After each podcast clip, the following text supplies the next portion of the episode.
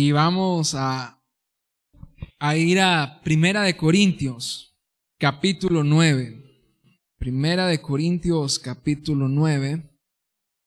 Vamos a estar leyendo dos versículos, verso 16 y versículo 17. ¿Lo tiene? Primera de Corintios, capítulo 9, versículo 16 y verso 17. Dice la palabra del Señor. Pues si anuncio el Evangelio, ¿cuántos anuncian el Evangelio acá? Pues si anuncio el Evangelio, no tengo por qué gloriarme, porque me es impuesta necesidad y hay de mí si no anuncio el Evangelio.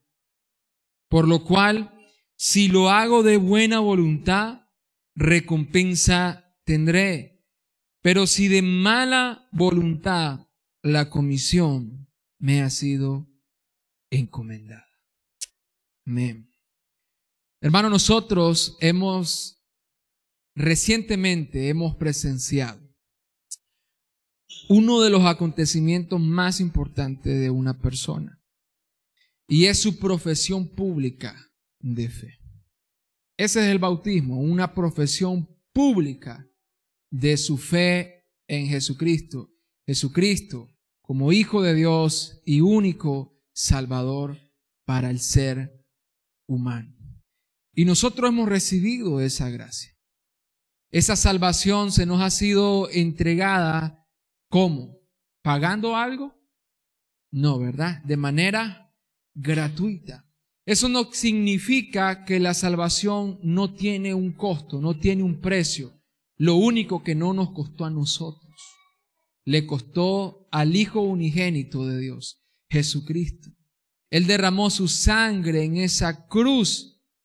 Él sufrió no solamente físicamente, sino moralmente. Era una vergüenza, era un oprobio profundo ir a una cruz te humillaban, te escupían, rasgaban tus vestiduras e ibas prácticamente desnudo a la cruz.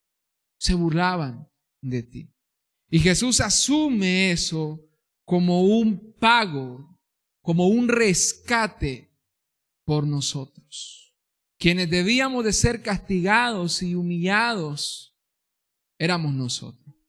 Pero Jesucristo acepta ser ese cordero, dice el, eh, el, apóstol, perdón, Juan el Bautista, dice, Él es el cordero de Dios que quita el pecado del mundo. Él iba como un sacrificio a la cruz del Calvario. Sobre Él fue imputado nuestra culpa, nuestro pecado.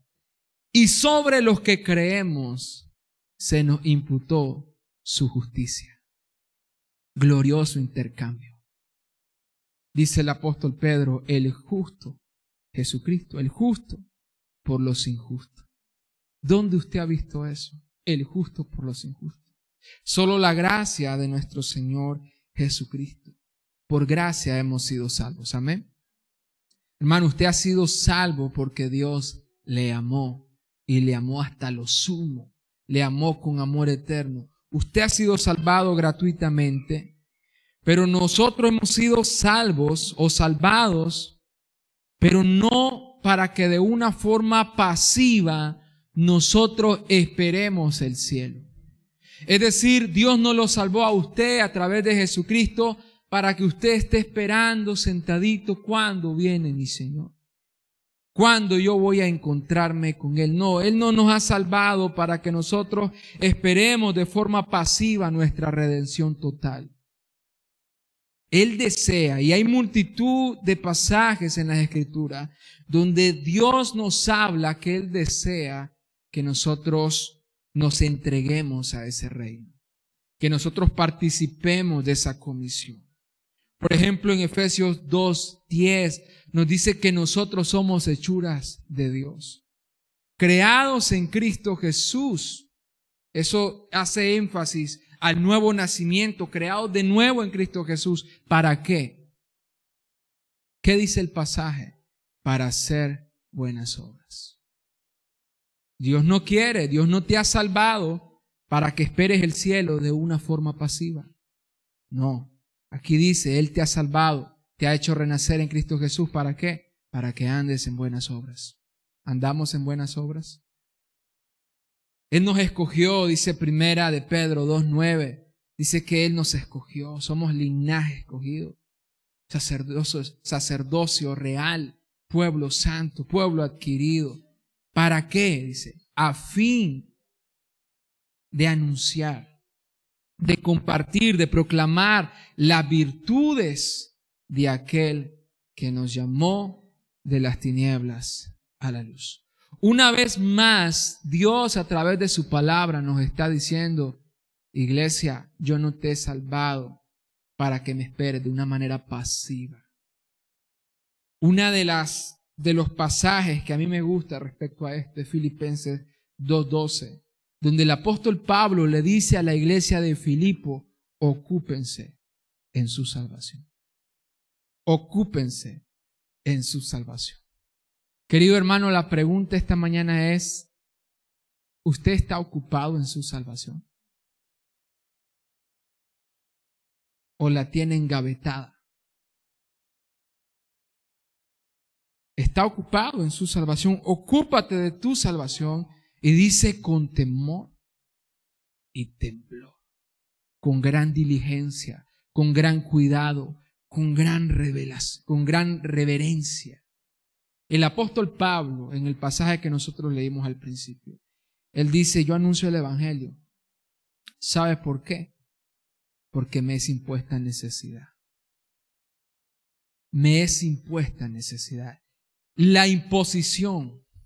Esta es la palabra que Pablo usa. Imposición. Es decir, Dios no me dio una sugerencia. Dios no me dijo, Pablo, si tú quieres, si, si ves a bien, y si tienes el tiempo, y si tienes las ganas, anuncia el Evangelio. No. Pablo dice, Dios me impuso una obligación. Esa palabra necesidad también puede traducirse como una obligación. Dios me impuso una obligación. No es algo que de mi propia iniciativa yo pensé, yo voy a ser misionero, ¿no? Dios me lo impuso. Una imposición a muchos de los que estamos acá, incluyendo su servidor, no nos gustan las imposiciones. Cuando alguien, ¿verdad? Una figura de autoridad, sea civil, sea laboral, etcétera, viene y, e impone, a nosotros nos incomoda. Brincamos, como decimos. Pero ¿qué pasa cuando Dios te impone algo? Hermano, usted va a brincar, va a quejarse, va a renegar, va a protestar. No, dice Pablo, yo predico el Evangelio, pues me es impuesta la obligación. Y muchos de nosotros hemos entendido esto, que, que abarca a todo cristiano, desde el nuevo convertido. Cuando yo hablaba con estos jóvenes, una de las cosas que ellos aspiraban o aspiran es, yo quiero ser útil en la obra del Señor, quiero ser útil en la iglesia. De alguna manera Dios ha revelado eso. Hey, yo te he salvado, pero no para que tú me esperes de manera pasiva. Ocúpate de tu salvación. Ahora, cuando nosotros hemos entendido esto, nosotros tenemos que tener en mente con quién es tu trato. Es decir, si tú estás sirviendo, si tú has hecho un compromiso, ¿con quién lo hiciste ese trato? ¿Con quién es tu encargo. Preguntas parecidas a esta es, ¿por qué hago lo que hago? ¿Quién me mandó a hacer? ¿Quién te mandó a hacer lo que estás haciendo? ¿Por qué haces lo que haces? Hay una canción viejita de Marcos Witt que a mí me gusta y dice, el estadio está vacío, la multitud a casa va, las luces se apagan y el sonido ya no está. De repente me hallo solo Y dice, dentro de mi corazón, y el ruido más fuerte que oigo es mi interrogación, ¿por qué lo hago? ¿Cuál será el motivo de mi corazón? ¿Por qué me esfuerzo? ¿Y usted por qué lo hace? ¿Por qué está aquí hoy? ¿Por qué se esfuerza? ¿Con quién es su trato? ¿Con quién es su obligación? Hermano, la respuesta a esta pregunta determina nuestra permanencia en el camino del Señor. Voy a repetir eso. La respuesta a estas preguntas determinan su permanencia en los caminos del Señor. Si tú haces lo que haces para complacer a otros, el día en que haya un roce, como decimos nosotros, una inconformidad entre tus hermanos y usted, usted va a dejar de hacer lo que hace. El día en que usted o yo hagamos lo que hagamos, lo hacemos para complacernos a nosotros mismos. Nosotros, usted me ve, yo dirijo alabanza y yo he conocido muchas personas, ¿verdad? Voy a decir varias mejor, varias, no muchas. He conocido varias personas que muchas veces quieren estar en el ministerio de alabanza, como decimos nosotros, porque les gusta y quieren quitarse el rigio, como decimos popularmente. Pero eso no solo pasa en ministerios como este, puede pasar en cualquier otro ministerio. Si nosotros hacemos lo que hacemos para complacernos a nosotros mismos, hermano, el día que ya no te guste, el día en que usted se sienta cansado, el día en que usted se sienta abrumado, usted va a dejar de hacer eso que está haciendo. ¿Por qué lo hago? Esta respuesta determina nuestra permanencia en la obra de la fe. Pero si entendemos como el apóstol Pablo lo entendió, él dijo, no, es que no se trata de que me gusta. Obviamente a él le apasionaba predicar el Evangelio, pero él dice, no se trata de que me guste. No se trata de que me guste estar con gente. Aunque me guste estar con gente, podría haber dicho el apóstol Pablo. Simplemente es que me fue impuesta necesidad. Y yo necesito hacer esto. Es una obligación que me la impuso, no mis propios deseos, no la gente motivándome, no, el Señor me impuso esta necesidad. Y yo estoy seguro que Dios a usted le ha impuesto una obligación. Pero nos puede pasar como a Jonás. Dios le impuso. Dios no le dijo, hey, ve, si quieres ir a Nínive, pues necesito ahí un profeta que lleve un mensaje. No, ve a Nínive y proclama la palabra que yo te voy a dar. Pero muchos de nosotros estamos como Jonás. Nos escabullimos a la obligación divina. Y mire, y no es necesario una de las confrontaciones, yo lo hablaba con mi esposa y se lo comparto a usted, una de las, una de las implicaciones de huir no tiene que ver solo que me voy de la iglesia, me, me voy lejos como hizo Jonás.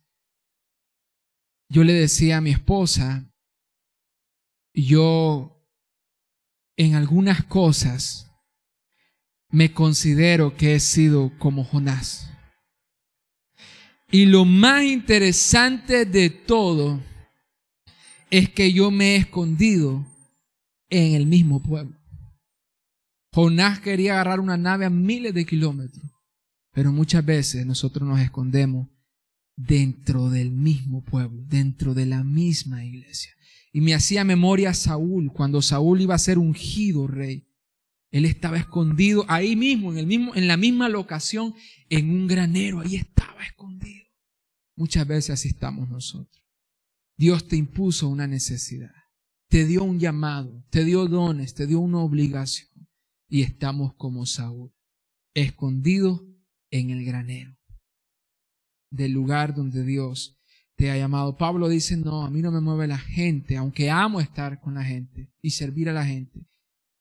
A mí no me mueve ni siquiera mis propios deseos, aunque deseo predicar el Evangelio. Me apasiona predicar el Evangelio, pero más que eso es que mi trato es con Dios. Obligación se me ha sido dada. Se me ha sido impuesta una necesidad. Mi trato es con el Señor. Querido hermano, ¿con quién es tu trato? Porque usted hace lo que hace. Porque hoy usted está acá. Porque usted quiere crecer en la fe. ¿Por qué? ¿Para que la gente lo vea? No. Porque usted dice, quiero tener un logro, así como he tenido logros seculares de profesión, yo quiero tener un logro también espiritual y quiero ser un hombre maduro en la fe. No, no es una buena motivación. La respuesta correcta es, Dios me impuso necesidad. Y ese es mi trato. Los jóvenes pueden decir, yo estoy acá porque mis padres me influencian a estar acá. ¿Con quién es tu trato? Tu trato y mi trato, querido hermano, debe de ser con Dios. Había un predicador, en 1805 nació un predicador llamado George Mueller. Y George Mueller es mm, recordado como un predicador, como un misionero inglés, que se dedicaba mucho de su tiempo, ¿verdad?, a hacer obras sociales. Y era un hombre destacado en la oración y que confiaba en la providencia divina. Él fundó varios orfanatos. Y en uno de los orfanatos que él fundó, él residía en ese lugar. Y un día llega el personal del orfanato y le dice, hermano George, no hay pan. Yo sugiero que usted pueda ir a la reina, pueda convocar a, personas para que hagan donantes, donativos, para que nosotros podamos alimentar a los niños que atendemos. Y dice la historia que George Mueller respondió de la siguiente manera, no, mi trato es con Dios. Y dice que él fue al cuarto de oración y fue una de las oraciones más cortas que el predicador George hizo. La oración fue la siguiente. Oh Dios, Padre de huérfanos, no tenemos pan. En el nombre de Jesús. Amén. Y dice la historia verídica que a las horas llegó una carreta llena de pan. Y le dijo, hermano George, panadero, estos son los panes del día de hoy para el palacio. Cuando la reina los vio, ella dijo que se habían pasado de fuego, estaban muy dorados. No queríamos perderlos ni venderlos, así que aquí le traigo a usted. Dios, Padre de los huérfanos, queremos pan. Su trato era con Dios. Cuando puede parecer que las circunstancias te abandonan, que los hombres te abandonan, recuerde con quién es su trato. Su trato es con Dios. Eso es lo que dice Pablo. mi obligación no tiene que ver con ustedes, hermano. Con mucho cariño se lo digo, decía Pablo. Mi trato es con Dios. Iglesia, cuando nosotros entendemos esto, la vida nos cambia. La manera en que adoramos al Señor cambia. La manera en que servimos al Señor cambia cuando entendemos que nuestro deber fue impuesto por Dios. Hay muchas implicaciones en nuestra vida. Yo quiero compartir cuatro solamente. Número uno, cuando entendemos que nuestro deber fue dado por Dios mismo, no buscamos nuestra propia gloria. Versículo 16 de Primera de Corintios, dice el apóstol Pablo, pues si anuncio el Evangelio, no tengo por qué gloriarme porque me es impuesta necesidad.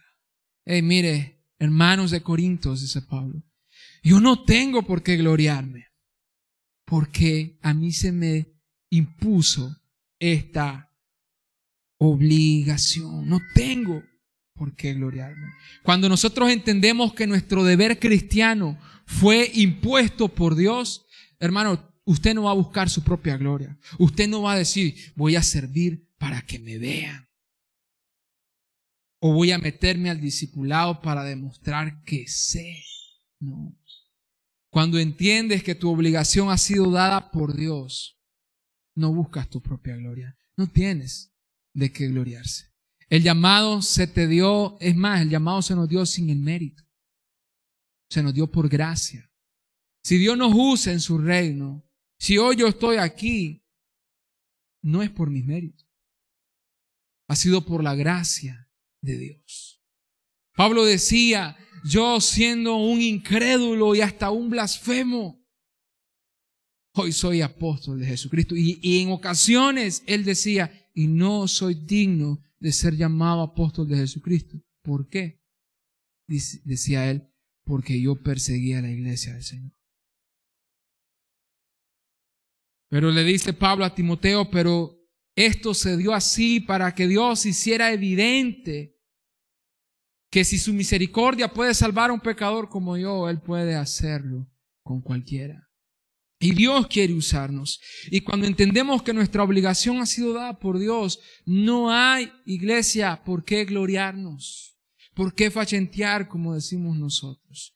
Charles Spurgeon se cuidaba mucho de esto a tal grado que él decía que el elogio era de Satanás. Pero él lo decía así como para cuidarse de no Ahora, el príncipe de los predicadores era un hombre muy inteligente, algunos dicen un genio. Era un hombre muy usado. Predicaba, ¿verdad?, en un anfiteatro que podía reunir a ocho mil personas hace varios siglos atrás. No estamos hablando de, de recientemente. Y Spurgeon se cuidaba tanto de no caer eh, en la vanidad, en, en, la autogloria o en recibir gloria a él, que él decía el elogio de Satanás.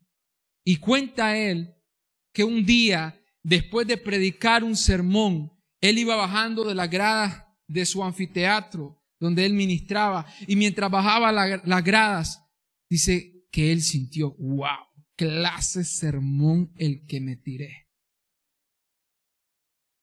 Y terminando de bajar las gradas, sale un hermano y le dice, Pastor Charles, qué buen sermón el que se ha lanzado hoy. Y Spurgeon le dijo, veniste tarde. Ya el diablo me lo dijo cuando venía bajando las gradas. Se cuidaba tanto de eso que él acreditaba el elogio, ¿verdad? A Satanás.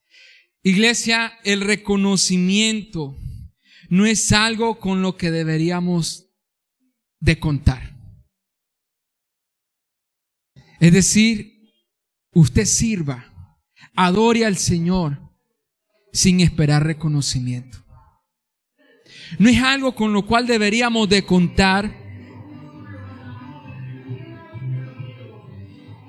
Peor aún, no es algo de lo cual deberíamos de depender. Si el reconocimiento llega, si te dicen, don Noel, gran servidor del Señor, bueno, si llega, pues llegó. Pero no estás contando con eso. Peor aún, no dependes del reconocimiento. No dependes del reconocimiento. Mi esposa me compartió un artículo del Ministerio E625 donde se hablaba de por qué voluntarios de gran trayectoria, es decir, servidores de la iglesia de gran trayectoria, abandonaban el servicio. Y se trataba de una, de un caso real, de una entrevista de un voluntario renunciándole a su pastor del servicio a la iglesia. El pastor le pidió permiso si podía documentar eh, ese acto y él le dijo sí. Y una de las causas que, que él dice, ese voluntario que renunció, él dice falta de reconocimiento de la gente. Siento que doy mucho y hay poco, poca gratitud, poco reconocimiento. Hermano, en algún determinado tiempo, este hermano nuestro perdió de vista con quién era su trato. Su trato era con Dios. Y si el reconocimiento llega, pues llega, está bien. Y si no llega, pues también está bien, porque no lo estábamos esperando. Dice Pablo, yo no tengo por qué gloriarme, porque me es impuesta necesidad. Y si nosotros servimos así, hermano, tal vez hay gente que no lo ve, pero hay un Dios que lo ve.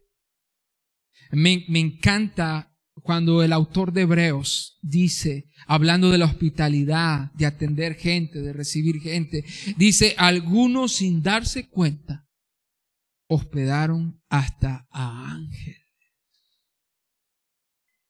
Esa, esa, era gente que no estaba buscando gloria, que no estaba buscando crédito, que no estaba buscando fama, solo estaba sirviendo. Y sin darse cuenta, dice el autor de Hebreos, algunos de ellos hasta hospedaron, tuvieron en su casa a ángeles. Ellos quizás no se dieron cuenta, pero Dios sí se percató, obviamente, de eso. No buscamos nuestra propia gloria.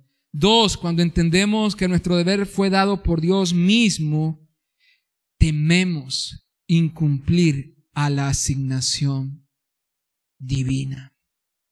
Mire lo que dice el apóstol Pablo en, ahí mismo en el versículo 16. Dice Pablo, porque me es impuesta necesidad y ay de mí si no anunciar el Evangelio. Hay otra versión que dice, yo sería un hombre desgraciado si yo no anuncio el Evangelio. Dicho de otra manera, yo sería un hombre desgraciado si no cumplo el propósito de Dios en mi vida. Ay de mí, ese es un ay de dolor. Pobre de mí si no cumplo con la asignación divina. Cuando alguien dice, yo ya no voy a hacer esto, ahí que lo haga, haga otro perdió de vista que su trato era con Dios, que la obligación no se la había dado ningún hombre, se la dio Dios mismo. Dice Pablo, ay de mí, ay de mí si no cumplo con lo que debo de hacer. Hermano, Dios te dio dones. Dios desde el principio de la creación le dio una orden al hombre, la cual fue, dice, y los bendijo y les dijo, fructificar. ¿Qué está esperando Dios de usted y de mí? Está esperando frutos. Está esperando frutos. Así como en la parábola de los talentos, Él nos dio algo para administrar espiritualmente. Y como esa misma parábola de los talentos dice, en Mateo 25, verso 14 al 30, le encontramos, Dios pedirá cuentas. Dios nos pedirá cuenta y, y en base a esa conciencia, el apóstol Pablo dice, ay de mí. Yo entendiendo que Dios pedirá cuenta de la administración de su siervo, ay de mí si yo no anuncio el Evangelio. Ay de mí si yo no cumplo la obligación divina. Yo me pregunto esta mañana, ¿será que nosotros tenemos esa conciencia? ¿Será que nosotros tememos incumplir la asignación divina? ¿O simplemente decimos, no, no lo voy a cumplir y ya? Jonás tuvo que esperar todo un acontecimiento caótico para decir, Señor, sí, yo lo, yo voy a obedecer. Y nosotros por nuestra propia experiencia sabemos que muchas veces Dios nos ha torcido la mano, por así decirlo, para que logremos entender. Pero Pablo estaba claro, él decía, ay de mí. Si yo no cumplo lo que Dios me mandó a hacer, ay de mí, a mí yo no voy a estar bien, a mí no me va a ir bien. ay de mí si yo no lo hago. Entendiendo que mi Dios es un Dios que pide cuentas. Ay de mí si yo llego con malas cuentas a mi Señor. Cuando recordamos la parábola de los talentos, nosotros miramos que el que recibió cinco talentos multiplicó a cuántos? Multiplicó a diez. El que recibió tres también multiplicó. Pero el que recibió un talento, ¿qué hizo? Lo escondió. Lo escondió con la excusa cuando llegó su Señor. ¿Qué le dijo, Señor? Lo que pasa es que yo tuve miedo. Tuve miedo porque tú eres hombre duro. Y hay gente que dice, él no conocía a su Señor, porque Dios no es hombre duro. Bueno, la parábola dice otra cosa. En la parábola el amo dice, entonces, si sabías que soy hombre duro, ¿por qué no metiste el dinero al banco para que por lo menos tuviera intereses?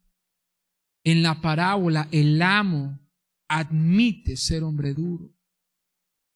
Admite ser un hombre que está esperando frutos. Y todos sabemos que ese amo es una ilustración de nuestro Señor. Hermano, Él está esperando que nosotros demos frutos. Y hay un ay de mí. Y como decía el pastor el domingo, no, no debería ser que hacemos las cosas porque tenemos miedo al castigo, como probablemente hizo Jonás. Ahora sí, Señor, voy a ir a predicar porque no vaya a ser que... Y es una razón válida, aunque no debería ser una razón primordial, una motivación primordial. Porque Jesús le dice al paralítico del estanque de Bethesda, ¿qué le dijo? Hey, no peques más, no sea que te vaya a ocurrir algo peor. No es una motivación que deberíamos de desechar. Obviamente tampoco debería ser nuestra razón primordial. Hermano, ese ay de mí si yo no hago lo que Dios me mandó a hacer debería ser movido por el amor. Porque cuando usted desobedece la asignación de Dios, usted está quebrantando, usted está fallando al amor de Dios. Usted está hiriendo el corazón del Padre. En Génesis 6 nosotros vemos cómo toda la creación vivía fuera del diseño de Dios y la escritura dice que Dios dijo y a mí me pesó y a Dios le pesó haberle creado al hombre. Esa palabra pesar es doler. A Dios le dolió el corazón por causa de la maldad del hombre. Cuando usted y yo incumplimos la asignación divina, causamos dolor al corazón de Dios. Y deberíamos de decir, ay de mí, yo no quiero hacer eso.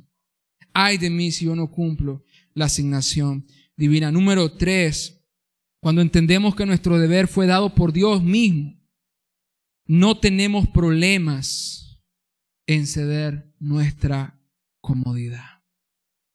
Cuando entendemos que la obligación Dios nos la otorgó, no tenemos ningún problema en ceder nuestra comodidad. Dice el verso 19 al 23.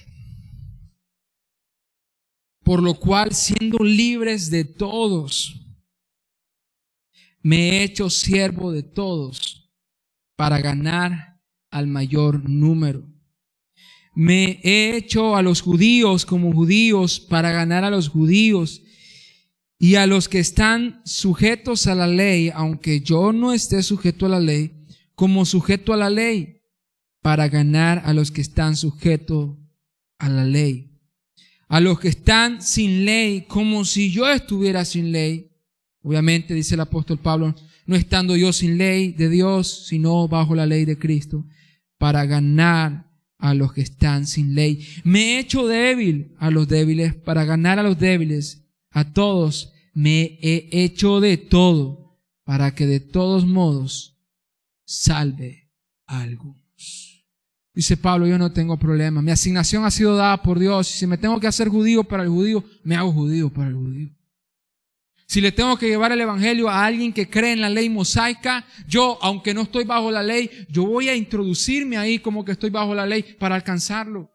Si alguien es gentil y ni tiene idea de la ley de Moisés, pues yo me voy a hacer como sin ley también, aunque estoy bajo la ley de Cristo, para alcanzar a esa persona. En fin, yo me he hecho de todos para todos con fin de por lo menos ganarme a uno. El apóstol Pablo estaba dispuesto a perder su comodidad con tal de alcanzar la obligación divina. ¿Y nosotros, iglesia? ¿Será que nuestra comodidad está por encima del llamado?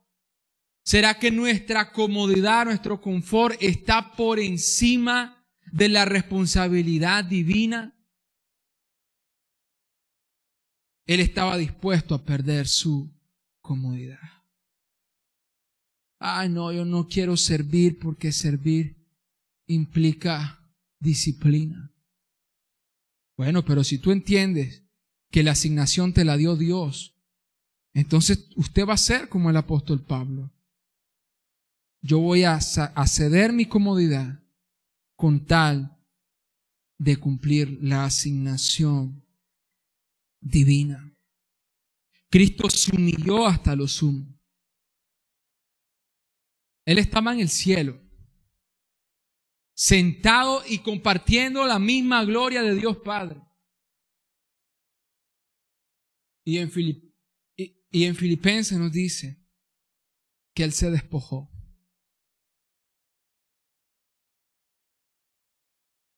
Se levantó de ese trono porque había entrado en acuerdo con el Padre en cómo iban a salvar a la humanidad. Y dice la escritura, se humilló. Y no es cualquier humillación, hermano. Si usted tiene un cargo en el trabajo y a usted le dice, mira, ya no vas a hacer eso, vas a ir al puesto más bajo de la jerarquía de la organización, usted se va a molestar. Pero Cristo se levantó de su trono. Y dice la escritura, y se humilló, haciéndose como uno de nosotros, encarnándose como un ser humano. Y siendo humano, ya estaba humillado siéndose humano, y siendo humano se humilló aún más, porque él no vino como rey, él vino como siervo. Él nació en un establo donde hay olores que no son agradables para ninguno de nosotros. Ahí Él nació. Creció y fue un siervo, pero no fue cualquier siervo, fue siervo hasta llegar a morir una muerte de cruz. ¿Y sabe qué dice el versículo 5 de ese mismo capítulo? Dice que nuestra actitud debería ser semejante a la de Cristo. Debería ser igual a la de Cristo. Haya en ustedes esta misma actitud. Haya en nosotros este mismo sentir. Hermano, ¿estás dispuesto a ceder tu comodidad? Para cumplir la asignación divina? Aló. ¿Estás dispuesto a ceder tu comodidad?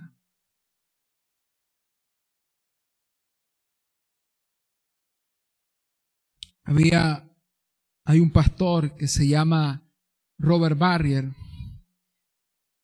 y él describe en su libro una iglesia relevante un poco de su testimonio. Él dice que él era un hippie. En esa época, los 70, 80 en Estados Unidos, él era un hippie. Y él hacía todo lo que un hippie hacía.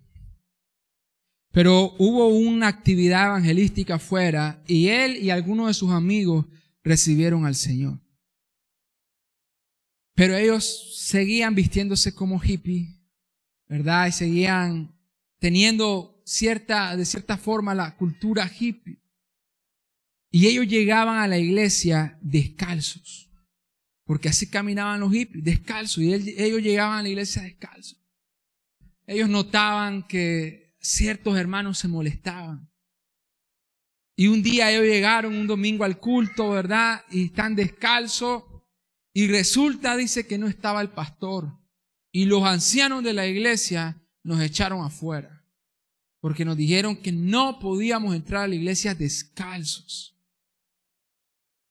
Resulta que ellos se quedaron afuera de la iglesia y llega el pastor y el, y el pastor le dice, ¿qué pasó? Y ellos le explicaron y el pastor entra furioso a la iglesia.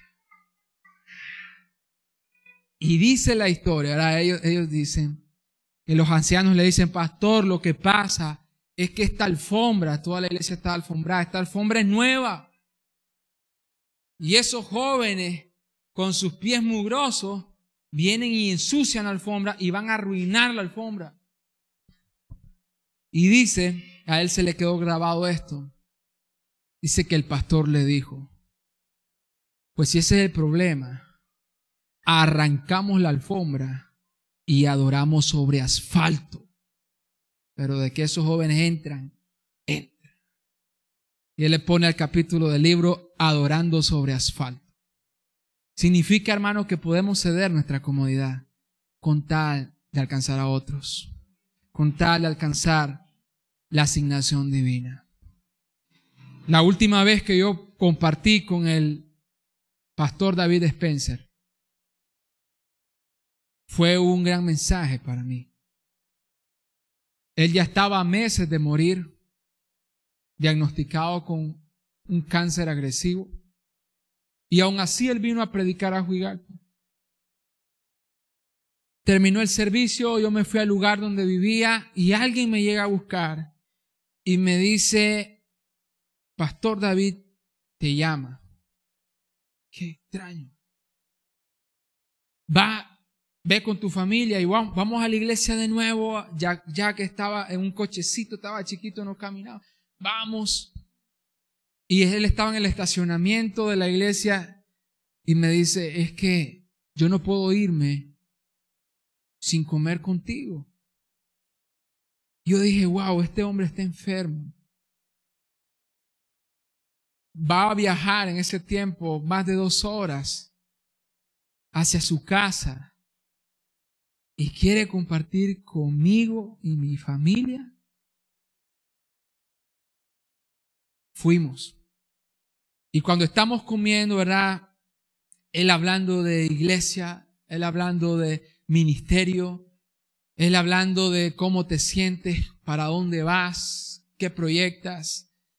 Y mientras estamos comiendo, alguien lo llama y le dice, pastor, yo tengo un terreno yo quiero que venga a orar por ese terreno. Iglesia, es comprensible que él diga que no, sí o no. Era comprensible. Algunos dirán, era hasta prudente, era lo mejor. Vamos a estar allá. Y nos vamos camino a la libertad y vamos a ese lugar y ya la gente saca sillas, saca café y él está ahí escuchando a la gente, ministrando a la gente. Él estaba tan cansado que a veces él como que se quedaba dormido. Y yo hacía, entonces ya se, se despertaba ya.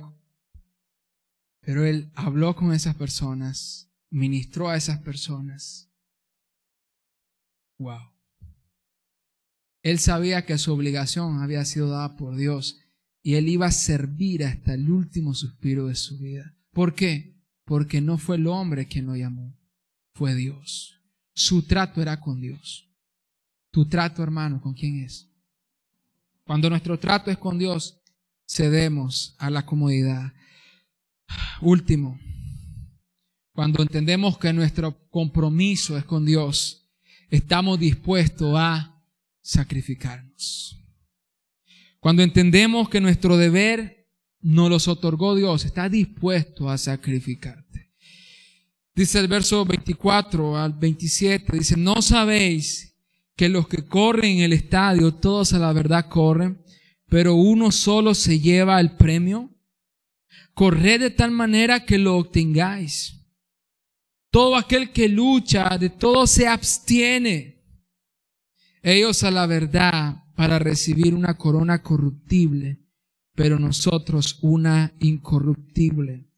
Así que yo de esta manera corro, no como a la aventura, de esta manera peleo, no como quien golpea el, el aire, sino que golpeo mi cuerpo y lo pongo en servidumbre, no sea que habiendo sido heraldo para otros, yo mismo venga a ser eliminado. Pablo pone la ilustración del atleta. El atleta dice se disciplina, se sacrifica, se abstiene. Yo no voy a preguntar aquí, ¿quiénes dijeron que iban a hacer dieta en enero? Y hasta el día de hoy ya la han quebrantado decenas de veces. Pero el atleta, el profesional, sabemos que se abstiene. Y dice Pablo, yo de esa manera corro la carrera de la fe. Yo no soy como el que va a la aventura, no, yo me entreno. Yo me sacrifico. Si me tengo que abstener de algo, yo me abstengo. Porque yo quiero alcanzar la meta. Dios me llamó, quiero alcanzar la meta y nosotros nos sacrificamos, Dios te dice, ayuna, ay, es que ayuna. El matutino, vaya a orar en la madrugada, levántese a orar. Dios te hace sentir, ay, es que orar. Te invita a alguien a un estudio bíblico, ay, es que estudiar la Biblia, yo no soy para leer. Entonces, hermanos, ¿quién quién, ¿de quién vino tu obligación? de tu carne, porque si vino de tu carne, pues vas a obedecer la carne. Pero si la obligación vino de Dios, si tu llamado divino de salvación te lo otorgó Dios, hay que sacrificarse. Dice Pablo, yo así hago. Yo me abstengo, yo corro de esa manera. Este peleador, Mike Tyson, una vez a mí me impresionó. Obviamente como boxeador es una leyenda, pero lo que me impresionó fue una entrevista. A él lo entrevistan en su, en su época de apogeo, ¿verdad? En el boxeo profesional. Y la periodista le dice, Mike, quiero que nos compartas cuál es tu parte favorita de tu rutina de entrenamiento. ¿Cuál es la parte clave de tu rutina de entrenamiento? ¿Qué es sparring? ¿Qué es? Dino, ¿qué es? Y Mike respondió de la siguiente manera. La parte clave de mi entrenamiento es la e-, evadir. Ah, evadir golpes, no. Evadir fiestas. Evadir mujeres. Evadir alcohol. Evadir desvelo. Yo dije, wow. ¿Cómo ese tipo se niega a los apetitos de la carne? No para Dios, para, como dice Pablo, para ganar una corona que se pudre. Y nosotros que tenemos un llamamiento celestial, que en el cielo van a haber verdaderas coronas para aquellos siervos fieles de Dios, nosotros no nos sacrificamos así. Como dicen las abuelas, debería de darte vergüenza Hermano, ¿con quién es tu trato? ¿Quién te llamó? Ah, si es Dios. Ah, bueno. Si Dios te ha llamado y lo has entendido, vas a cumplir la obligación, no esperando gloria, temiendo a quedar mal, a incumplir la obligación. Ay de mí, dice Pablo, si yo hago esto mal. Lo vamos a hacer cediendo nuestra comodidad y vamos a hacerlo dispuestos a sacrificarnos. Amén.